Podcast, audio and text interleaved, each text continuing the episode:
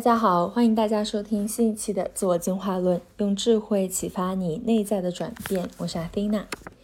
今天想和大家分享的话题呢是作为一个典型的高敏感体质啊，我在过去的这几个月中，对于怎么样去应对自己特别强烈的这个能量和情绪的波动的一些心得的分享。相信大家对于这个高敏感体质。这个词或者标签应该不太陌生，因为目前呢，我也看到了有很多这个心理学界的一些文章，然后包括一些心理学的公众号都有分享过什么是高敏感体质。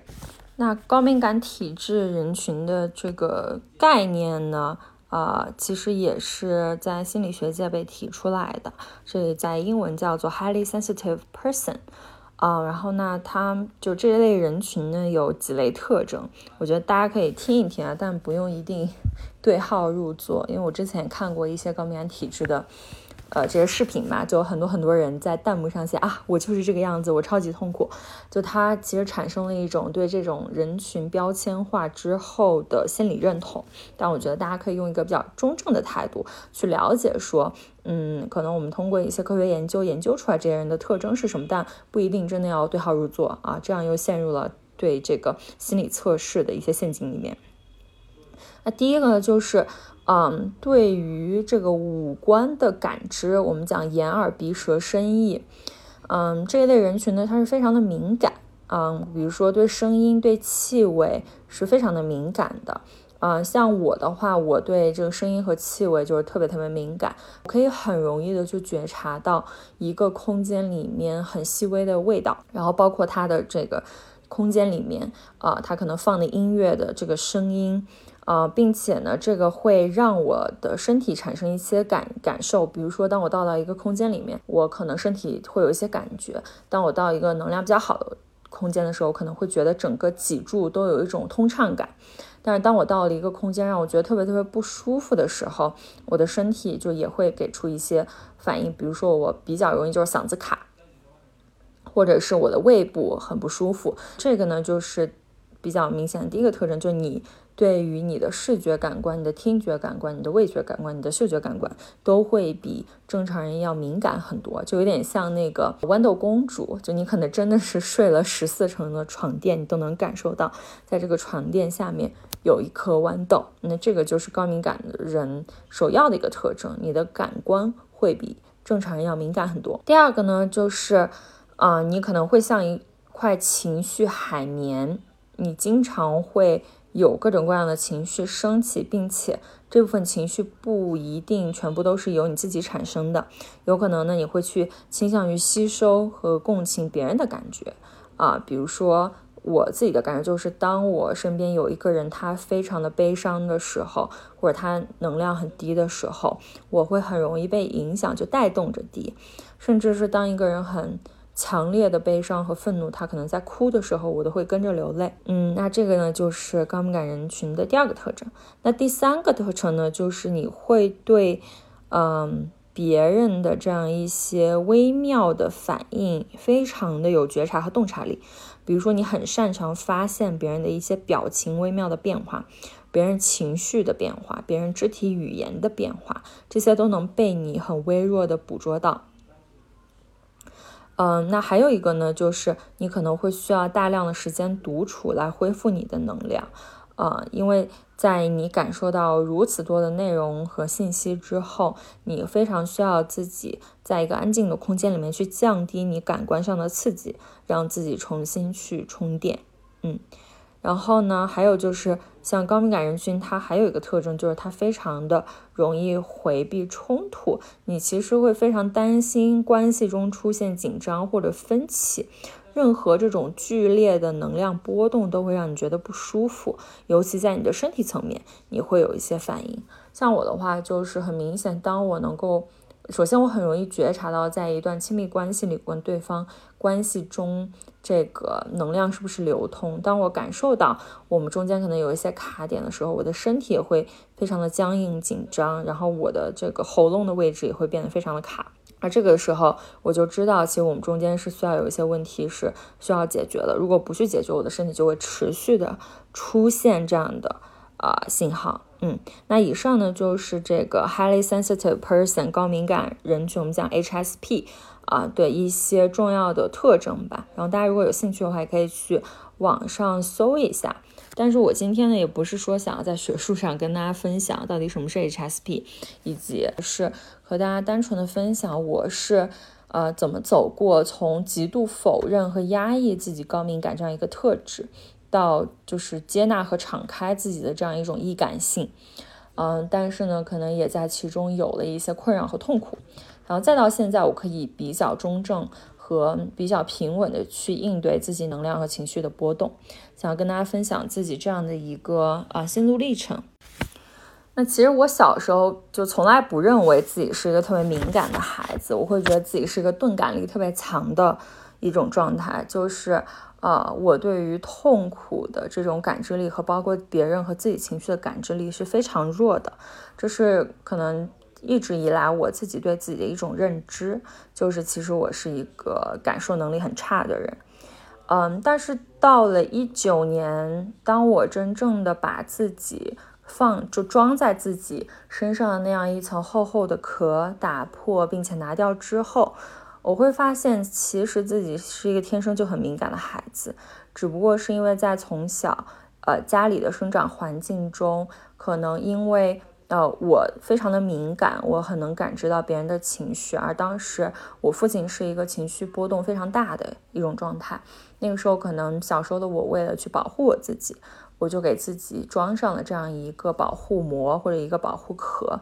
啊，当时保护自己的方式就是我去彻底屏蔽掉我的这样一份感知力和敏感的这样一种能力，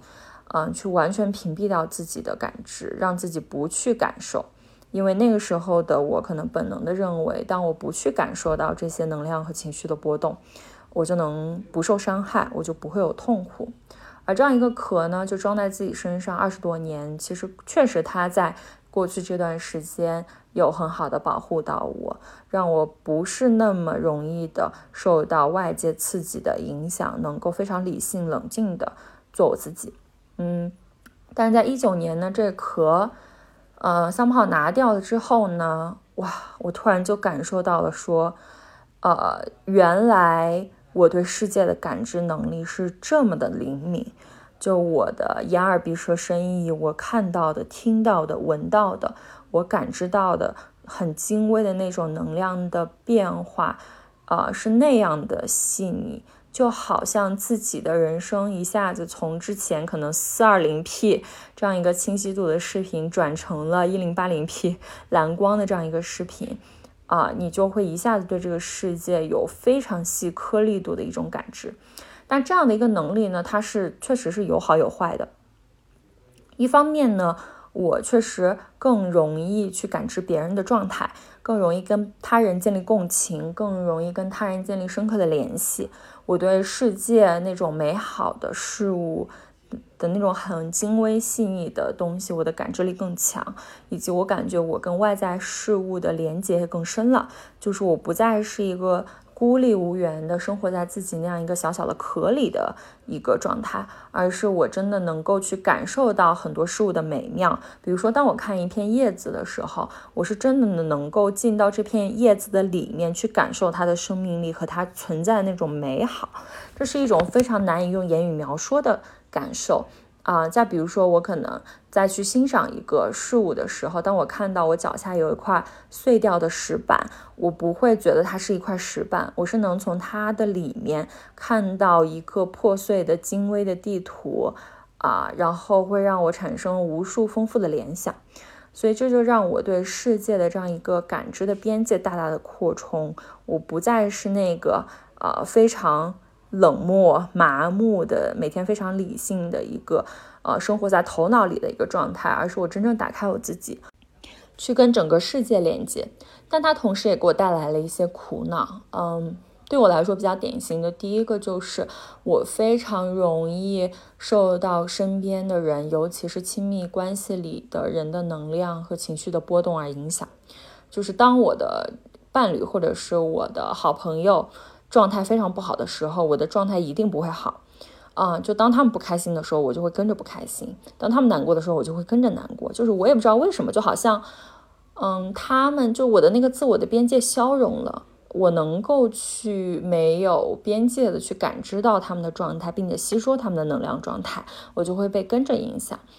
然后同样呢，就对整个世界发生的一些事情也会有同样的共情。就比方说，我去看到印度疫情的新闻。我就会难受，真的整整一整天，就特别特别特别难过，就不受自己的控制的那样的难过，嗯，然后再比如呢，就是很容易去嗯感知到一些负面的东西，因为嗯，当你的这个感知的边界打开之后，它是没有所谓好坏对错的一个区分的，在你能够拓展你对美好事物的感知同时，你一定能够感受到负面，所以感受到一些黑暗的能量，包括感受到一些人非常阴暗的想法。嗯，负面的情绪这些东西都是可以被感知和吸收的，所以就会导致，嗯，我就成命，成为了一个情绪垃圾桶一样的存在，就别人的情绪都会倒在我这里，然后被我无条件的接受，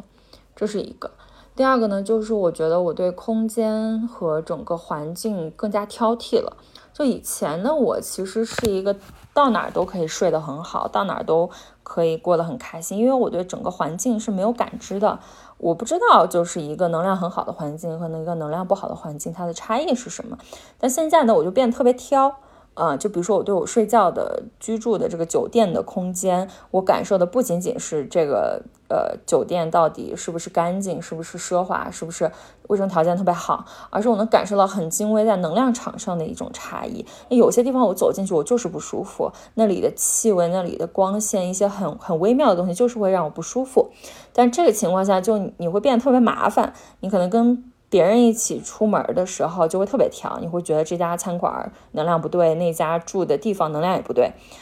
啊，然后这个不同不好的能量场也会对我产生影响，可能我在一个让我觉得特别不舒服的地方，我就睡不好，就会变得特别矫情，嗯，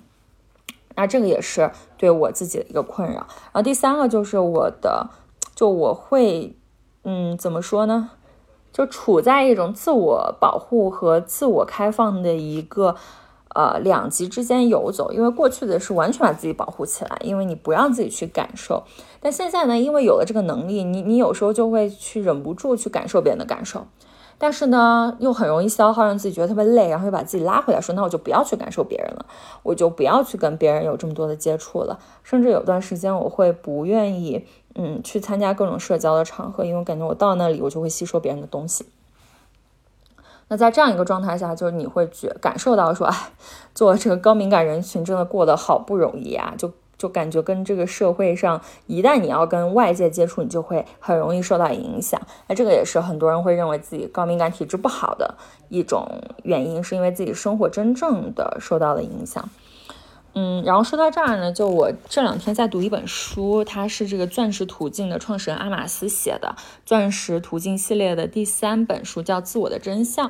啊，这本书 by the way 就非常推荐给大家，因为我觉得他写的很究竟。嗯，他写的东西，我我我我觉得我读完之后，他是真正的大道，就是跟很多不同宗教、不同哲学思想的底层的。呃，想法是一致的。他讲的是那个真的非常究竟的呃真理。那阿马斯在这本书里呢，他提出了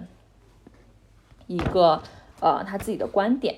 就是说，其实人类有一个非常非常珍贵的特质，嗯，会区分于人和其他任何的一种生物，并且他认为这个是一种生物进化到高阶的时候才会拥有的一种特质。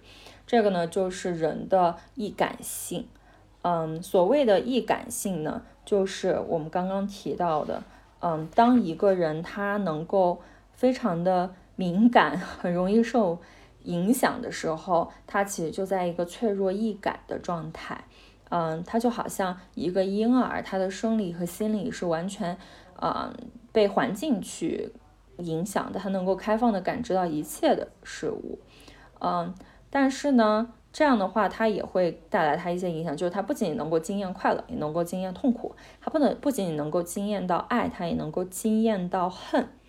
而这样的一个特质，嗯，它虽然是给人类的一个礼物，但是呢，在很多情况下，因为人类感受到了伤害，感受到了痛苦，他会想要去自我保护，就像鳄鱼一样，去用一个很厚很厚的这个壳把自己包裹起来，让自己不去感受到情感的创伤。但同时，他也不会再有爱的感觉，他也不会去感受到这种世间很美好的存在和别人合一的这样一种感受。那在阿马斯看来呢？嗯，他会觉得说，其实这样的一个是因为人们没有彻底的做到脆弱易感，呃，因为易感性它是一个就是正负兼具的一个祝福，它既是一种弱点，也是一种力量，嗯，而这个呢，它的存在就意味着人们存在着一种可透性，嗯，而人类是唯一一个能够。被各种事物渗透的一种存在，包括最痛苦的和最崇高的事物。我们不仅仅能够经验到身体的苦受、乐受，同时还能经验到各种的情绪，意识到自己的思想，觉知觉知到每一个层次的真相。嗯，而这种可透性呢，会带给我们一种其他生物所没有的表达能力，只有我们人类才能够充满着爱、喜悦和呃慈悲，其他动物是经验不到的。但是呢，我们容易有这样的极端企图，就是彻底排除我们的易感性，完全感受不到愤怒、哀伤、爱恨，呃，需求和欲望，我们就开始跟自己解离，不再是一个真正的人，我们把自己变成了一个没有感受的机器，而不是一个真正的人。而他认为呢，当你真正的实现百分之百的脆弱易感的时候，其实你就等于百分之百的不脆弱。嗯，而那些企图排除掉我们的易感性、钝化自己、制造出坚硬外壳，只会让我们的恐惧加深，让我们真正的离自己的这个本性和自己的实相越来越远。而当我们演化进入到最终极的顶点的时候，我们就会体验到最脆弱易感的状态，因为我们已经认清了万事万物的本质就是我们的自信。如果能够彻底经验自己的脆弱和善感。并且开放的接受一切，我们就会发现真正的自己。我觉得阿马斯他分享这个点呢，就是呃，我们究竟要用一个什么样的态度去对待我们的高度的这样一个敏感的易感性？首先呢，是要看到它其实是一份礼物，但它可能是一个既有好处又有坏处的礼物。它不是单纯的只让我们能够觉察到、感受到痛苦或者美好，它是正反都有的。但真正让我们痛苦的不是我们拥有的这份特质，而是我们的自我。在我们去嗯谈论到感受、谈论到情绪的时候，我们往往会先去谈论外在。我们会谈论说，因为发生了一个什么事情，可能因为我的伴侣今天做了一件什么事惹我不开心，因为这个环境啊能量场不好，所以让我整个人感到不舒服。我们非常容易从外在开始谈及我们自己的感受啊，并且把这个原因归结在外在，然后呢，会彻底的否认外在导致我们产生这样能量和情绪波动的存在，以及我们自己所拥有的这样一个礼物性的特质，就是这样一个高度敏感的易感性。但其实我认为这个事情最本质的实质，不是因为外界发生了什么。也不是因为我们拥有这样一份特质，这些恰恰其实都是一种祝福，它就是如是的存在。而真正让我们对于这样一种敏感易感性感到痛苦的，其实是因为那个我的存在，因为我对任何的事物都会有一个评判，都会有一个拣选。都会有一个我喜欢这个，我不喜欢那个，我觉得这个好，我觉得那个不好的这样一个评判，所以我们才会产生各种各样的这样的情绪。如果你仔细去观察的话，就这是一个非常隐蔽的一个机制，你可能它可能没有在你的意识层面真正的发生，但是当你真正去看每一个情绪的产生的时候，它其实背后是有一个。啊，我不喜欢这个东西，所以它让我不开心。我喜欢这个东西，所以它让我喜悦。这样的一个机制在的，因为自我有这样一个非常精微在潜意识层面的一个拣选和评判，所以我们才会有各种各样的 reaction 的反应，而这个反应体现在我们身体层面，就是我们会有各种各样的感受，呃，有各种各样的情绪。在过去这几个月，我对于高敏感体质最根本的一个深刻性的认知，第一点就是情绪完全都是由自我产生的，我一切的感知。啊，我所有的愤怒，我所有的忧伤，我所有体验到的美好和喜悦，都是来源于那个我，其实跟外界没有直接的关系。嗯，外界的所有的事物的产生，只是我们自己内心的一种对镜。嗯，在这里呢，就是我们需要认识到，我们的大脑其实是一个特别喜欢自动去归因的。一个存在，我们的大脑非常习惯性，当发生一个事情，我们就去建立啊两个事物之间的因果连接。比如说，当我们今天早上起来，我们感觉到自己非常的不开心，我们就会想，哎，那我为什么不开心？一定是因为昨天晚上我跟我男朋友吵架了，我觉得我今天还没有过了这个劲儿，所以我觉得不开心。所以，我们很容易把。这个情绪去建立一个跟外在事物已经发展的一个因果的连接，但是呢，所有情绪的产生的主体，在这个因果之前都是我。在我们真正的去观测或者说找到那个真正的原因之前，我们需要认识到，所有感受的产生的那个主体是来自于我，是那个我做出的反应，而那个原因是非常难以监测的。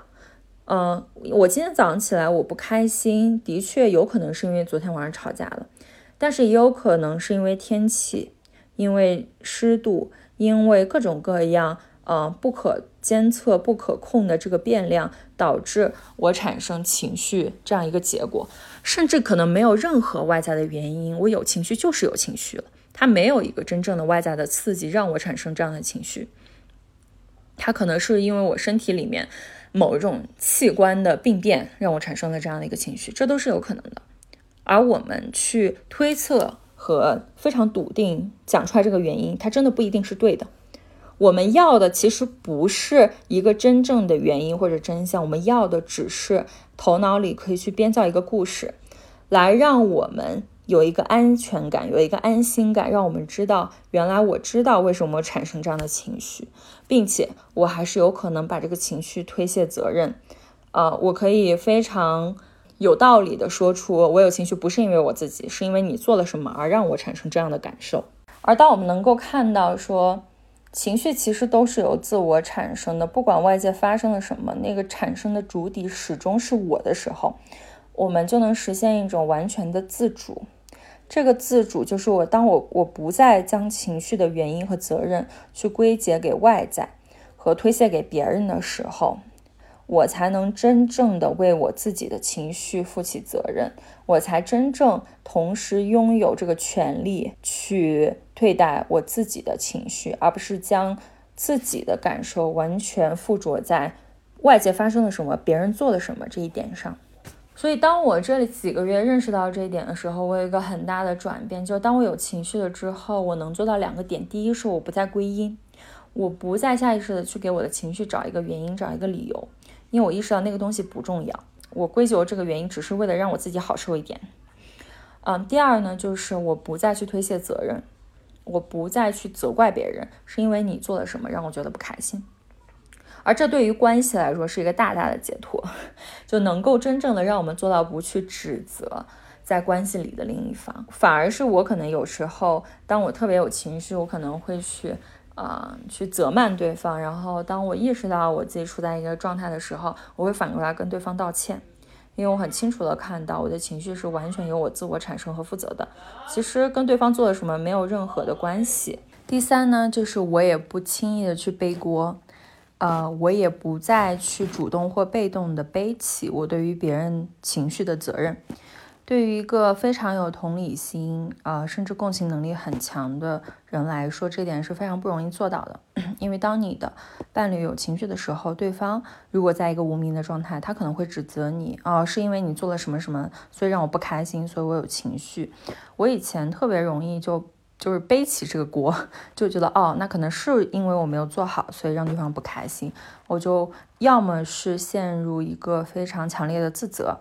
要么要么我觉得不对呀，我没有做这个呀，我就陷入一种自我防卫的一个状态去 defend 我自己。而这两种状态其实对于关系来说都不是一个特别健康的状态，嗯，很容易就演成两个极端，要么对方觉得我们不在意人家他们的情绪，然后就让关系去恶化。要么是我们太过于在意对方的情绪，让我们两个完全的绑定在一起，让自己觉得我不但对自己的情绪要负责，我要为对方的情绪负责。然后前阵子呢，我身边发生了一个事情，就是我有一个朋友吧，嗯，然后我那天突然想上一个芳疗的课，我就去呃跑去微信问他，我就问他说，就是你了不了解这个体系，然后你之前上的是什么样的课，然后他也很快就回复我了。而结束这个对话过了没多久，他突然给我留了一大段言，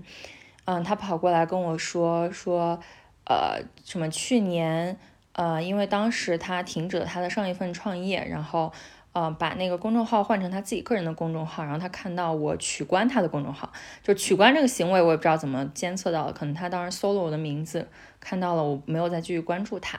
然后我也退了他的产品群。啊，然后后来呢，就也没有再买过他的产品，就是可能这段时间我们都没什么联系。呃，然后他包括呢，就我现在做的这个事情，就他当时先就是跟他的这个合伙人分道扬镳了，然后他这个合伙人后来也正在加入我们这个组织，也也有帮我们做事情。嗯，他就说这些行为让他觉得不舒服。嗯，然后他感觉我再来找他去问他方疗这个课程的事情，让他觉得自己被利用了。嗯，所以他不希望有再有这样的感受。嗯，当时他讲这个话的时候，我有觉察到，就是，呃，如果是以前的我，我的第一反应是会先自我防卫，我会先为自己辩护，我会说没有啊，这都不是我刻意的呀，我没有很刻意的去远离你啊，我也没有站边啊，然后或者是拼命为对方道歉，说对不起，我让你有这样的感受。但在现在这样一个状态下呢，呃，我很清楚的看到，就会。就是他会把他呃不开心的这个原因归咎到我做了 A B C D E，我没有做 A B C D E，所以让他不开心。这个是他自己头脑呃想出来的一个原因，他归出的一个原因。但这个是不是一定是客观真实的原因呢？在我这里，他可能是，可能不是。这个是或不是其实不重要，重要的是说，嗯，他的情绪是由他自我产生的。其实我不需要对他的情绪做出反应。我也不需要对他的情绪负责，所以我当时就绕过了说啊，我是不是真的这样想，或者说我到底有没有做这些事情，而是我直接问他，那你希望我怎么去对待你呢？你希望我怎么做呢？就绕出那个归因的行为，以及这是谁的责任的那个点，而是真正的去关心对方，他想要什么。然后结果他就回应我说，他希望知道为什么我会这样做，就他还是想要听一个故事。这个故事要么是验证他自己想象的这样一个逻辑，要么是完全否定他的一个逻辑。但他需要有一个原因，需要有一个答案。嗯，然后我就说，嗯，任何如果你想听一个原因，我可以说，但是任何我在当下说的都是错的。因为我当时做出的这些决定，它其实没有原因，都是我当下非常自发的一种行为。可能就我当时看了某篇文章，我觉得我不喜欢，我就取关了。我这半年我不需要你的产品，我就没有再继续买了。嗯，它不是某一种原因，比如说我不喜欢你这个人导致的。它也没有再导致最后的结果，就是我要跟你 分道扬镳，我再也不理你这个人了。然后我回头再来找你，就等于说我在利用你。其实它没有这样本质的因果联系的，嗯，反而是当我能够做到比较中正的这一点，既不去把自己的情绪的原因扔给别人，也不去接别人的锅的时候，我能够真正的爱对方。那个真正的爱是看到了。他更背后的那个需求，而不是在一个非常浮于表面的，在道理层面跟对方去争论这个事情的对或者错，而是真正看到对方的软弱，对方的需求，啊，可能他需要来自我的认可，来自我的支持，嗯，来自我非常平等的、带有尊重的交往，这是他的需求。那我看到了这一点，那前面关于情绪的那个争论其实不重要了。那第二个呢，就是真正的做到了自觉。嗯，自觉就是能够时刻保持一份对自我的觉察。我之前做过一期节目，是讲这个怎么去做情绪管理，然后提到的一个观点就是说，情绪它其实只是一面镜子，它只是能照到我们看不到那个部分。嗯，那其实我现在更进化成一个观点是说，我们甚至都不需要再去看情绪底下。的那些隐藏的部分是什么？我们就是如是的去看待这个情绪。当我们产生一个情绪的时候，我们能够非常如是的看到这个情绪的发生的时候，其实我们已经跳出了这个情绪，我们已经自由了。而觉知这样一份觉知的存在，它其实就是在超越我们头脑里面构想的那些因果关系、那些剧本和我们所谓的业力模式。当我们可以非常单纯的观察我们情绪发生的时候，啊，其实它已经对我们来说是一个巨大的解放。那当你能做到自主自觉之后，还有一个很重要的就是真正做到不认同。嗯，这里的不认同不是说否定，它其实是一种不执着和非常放松的一个状态。我既不去。呃，否认和压抑我的情绪，也不去过分认同和陷入我的情绪。这个不认同的体会是怎么来的呢？就是我在二十天之前，我去报名参加了一个禅修。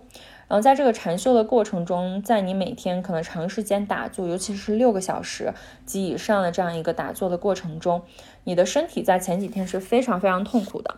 然后这个时候呢，你身体的痛苦。会让你发现，其实人们非常习惯的去认同自己身体上的感受，以及自己的经验。比方说，当我打坐的时候，我的腿非常非常疼的时候，我很容易就对这份痛苦产生认同。而我认同的结果就是，我会对这份痛苦做出反应。我可能会想要挪腿，我可能会想动一动，我可能会去想啊拉伸我的身体。这样的话，就会让我能够避免和回避那样一份痛苦。但这个其实是我们大脑设定的一个非常习惯的一个模式，就是对我们自己的身体产生认同，而情绪它其实也是一种在身体层面上的一种记忆。如果你足够的有觉知或者足够敏感的话，你会认识到，其实每一个情绪都可以在我们身上去对应一个部分。比如说，当我自己有愤怒的时候，我会容易觉得嗓子卡。当我觉得我很悲伤的时候，我会容易觉得肚子疼和胃疼。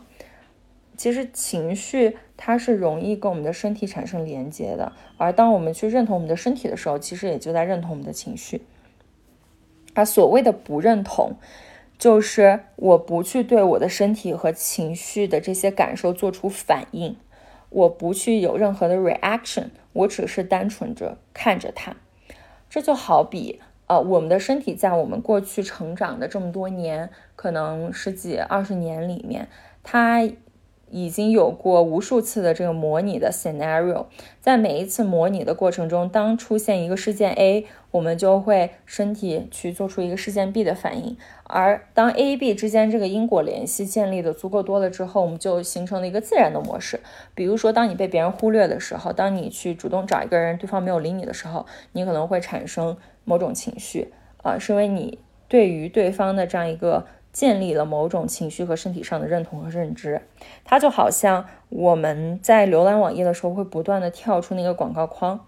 嗯，因为它通过这个大数据，它会监测到哦，你你最容易对这样的广告框做出反应，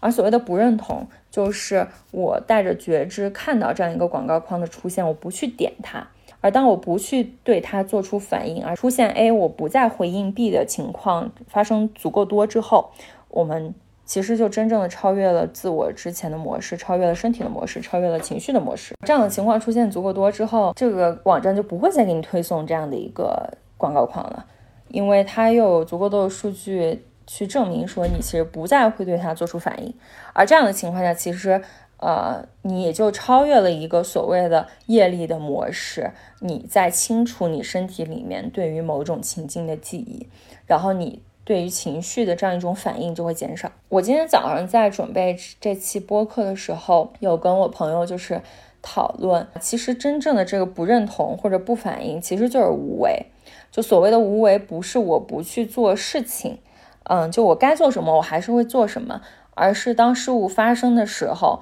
我不去对它做出一个从小我层面的谴责和回应。这就好像，如果把我们自己的身体，我的自我想象成一个电阻的话，一个 ego 特别强的人，他产生的电阻会非常的大。那这样的话，当电流穿过的时候，它就会产生非常多的热。嗯，而一个能够去不认同，然后不断的放下小我的那样一个人。它其实是一个就是超导体，它没有很大的一个电阻，它可以把这个能量很干净的把自己当成一个管道去进行输送。而在这个情况下，就你还是会感受到这个世界上非常多的不同的存在，你还是非常的易感，你甚至能体验到跟跟万物合一的那样一种感受。但是你可以做出不在小我层面上的回应，你就不会。有像我之前提到的，当我去到一个能量场，我觉得它不好的时候，我会不舒服。啊，当我听到很多这个嘈杂的声音的时候，我会非常的难受。你可能依然会感受到这些不同的波频的存在，但是你可以做到身体不去对它做出有分别的、有谴责的、有好坏的评判的这样一个反应。而在这样的一个情况下，其实你已经实现了像之前我提到的阿马斯所说的。啊，我成为一个真正的脆弱易感、百分之百脆弱易感的人，但是我不脆弱，我只是极大的发挥了我这样的一个作为人天生有的特性和天赋，然后我去完全的感知和拥抱万事万物。而这个情况下其实是修正了我们讲的这个高敏感体质这个这项能力的一个 bug，就是这个 bug 呢，就是我在呃。我拥有这个超能力，我能感受到非常非常多的东西，但是同时我能我会受到一些负面的影响。当我感受到这些东西，我不再受到负面的影响，我也不再受到任何正面的影响。这其中已经没有了所谓的正负，我只是单纯如是的感受和感知所有事物的存在，而不去对它做出反应。而这个又回到我们之前说的，就是不去认同自己是一个。高度敏感的人，以及这些人所有的特性，以及这些人所有的负面感受，也是极其重要的。因为当你认同这样一种身份的存在，你就会自我带入这个身份所有的特殊的体验和感受。可能你本身对一个。别人负面的情绪你能感知到，但你自己不会有任何不舒服的感受。但当你认同这样一个身份，你就会觉得，哦，这个身份它应该会有这些负面的感受，反而会把你从一个中正的状态拉到一个啊，你觉得这个高敏感体质怎么有这么多不好的这样一个状态里。所以这个不认同是非常非常关键的一步。其实本质还是说，我们不去。认同所有在我这个层面所感知到的一些内容，我只是如是的观察和看到它，